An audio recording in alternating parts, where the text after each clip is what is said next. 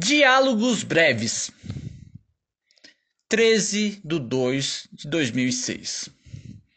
No elevador do prédio, depois de um longo e cansativo dia, o homem anda lentamente até o elevador, esperando encontrar alguém. Escuta o portão da portaria abrir e torce para que seja uma mulher. Uma bela morena se aproxima, fazendo com que ele segure a porta do elevador para ela. Cansado e com muito sono, o, ca o cara fala o que estava pensando. Paulista. Você tem mais de 16 anos? A moça, inicialmente, não entende direito o que o cara disse. Contornada a situação, a mulher desce no primeiro andar. Mas antes de descer, fala tchau para o moço. A breve despedida é seguida por um não menos breve sorriso. O prédio poderia ter mais andares, pensa o paulista. Ela poderia morar no 15º andar e eu no 23º, reflete o cidadão. O sorriso da guria despertou no coração do guri uma leve esperança. Segundo andar, e ele sai do elevador. Mas não sem antes ter alguma esperança dele com a moça e concluir: desse mato sai coelho, ou vai dar jogo.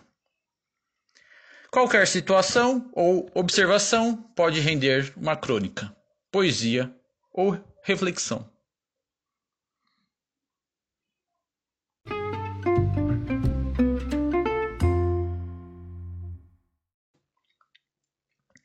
Visita inesperada.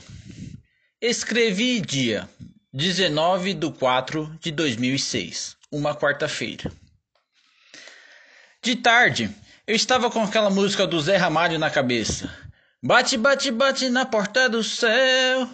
Sempre lendo Luiz Fernando Veríssimo. Apaixonado pela vida, influenciado por Álvares de Azevedo e Manuel Bandeira. Observando o cotidiano alheio às vezes sem muita novidade, eu continuo escrevendo. Quando uma fada aparece de repente. Na portaria do castelo, vejo ela saindo para passear. A princesa da torre mais alta resolveu descer. Ela passou por nós e percebi que seus lindos e pequenos pés estavam descalços.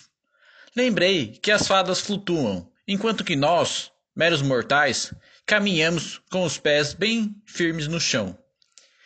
Existe uma comunidade em que seus habitantes não usam sapatos e são felizes. Fada ou princesa, quase impossível defini-la. Entrou na carruagem que a aguardava e foi fazer um outro alguém feliz. Na balada, escuto a linda morena, vestida de branco como um anjo, e, alguns anos a mais,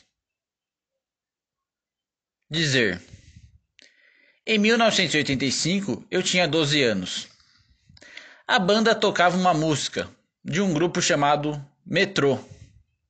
Rapidamente faço a conta de quantos anos ela tem e chego ao número 33.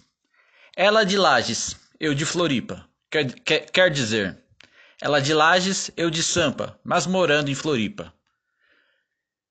Eu falo tudo o que ela gosta de escutar, só para citar uma música que lembre aquele momento. Não dou mais de 25 anos para você. Elogio, cantada ou coisa que os valha.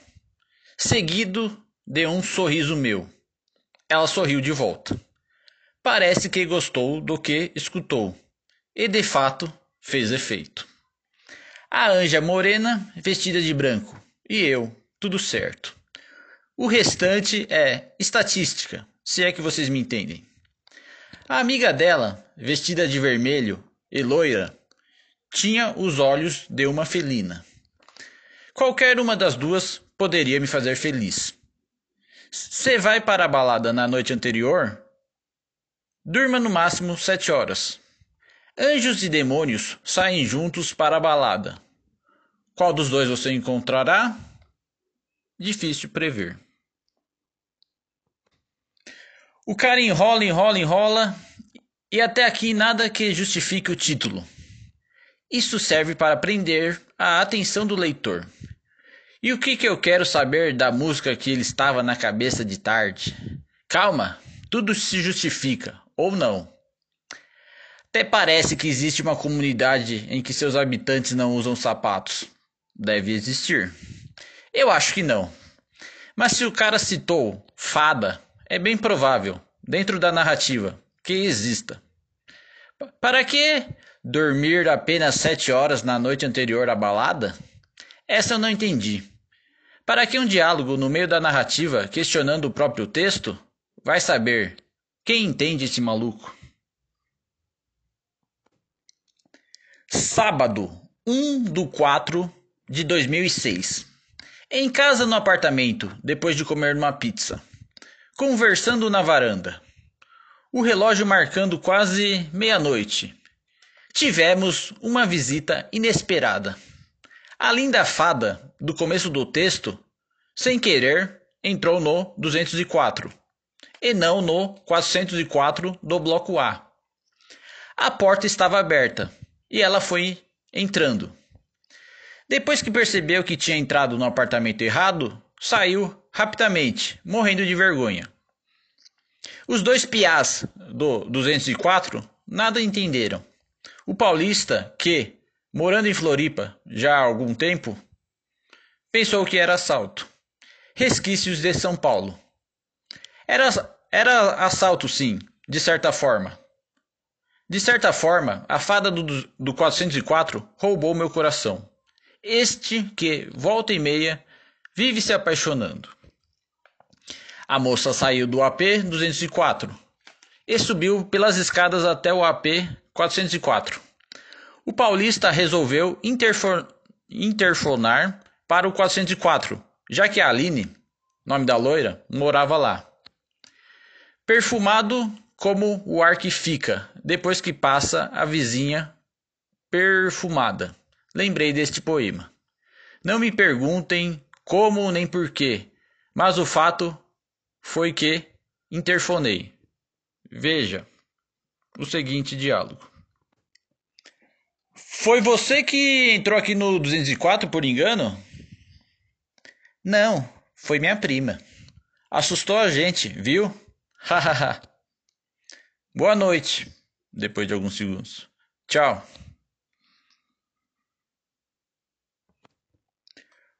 O paulista ainda ficou em choque por cerca de 10 minutos. Tomou um copo de água com açúcar para se acalmar.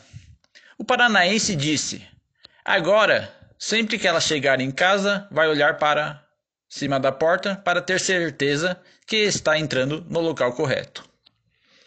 Apesar do susto, a visita inesperada foi agradável. Escutar a prima dela rindo foi música para meus ouvidos. O fato não voltará a acontecer, infelizmente, talvez, já que o raio não cai duas vezes no mesmo lugar e etc. Por via das dúvidas, a porta estará sempre trancada. Não para as gurias, e sim para evitar sustos. Se bem que foi um susto agradável. Em Brasília, 19 horas. O que acontece quando se beija uma fada? A vida segue aqui no sul do Brasil.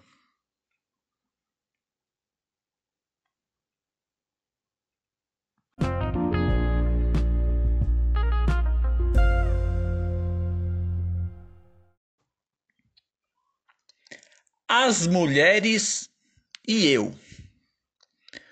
Do fundo do baú. Lembrei da Heloísa, que era irmã do Bruno, amigo do meu irmão Fótios.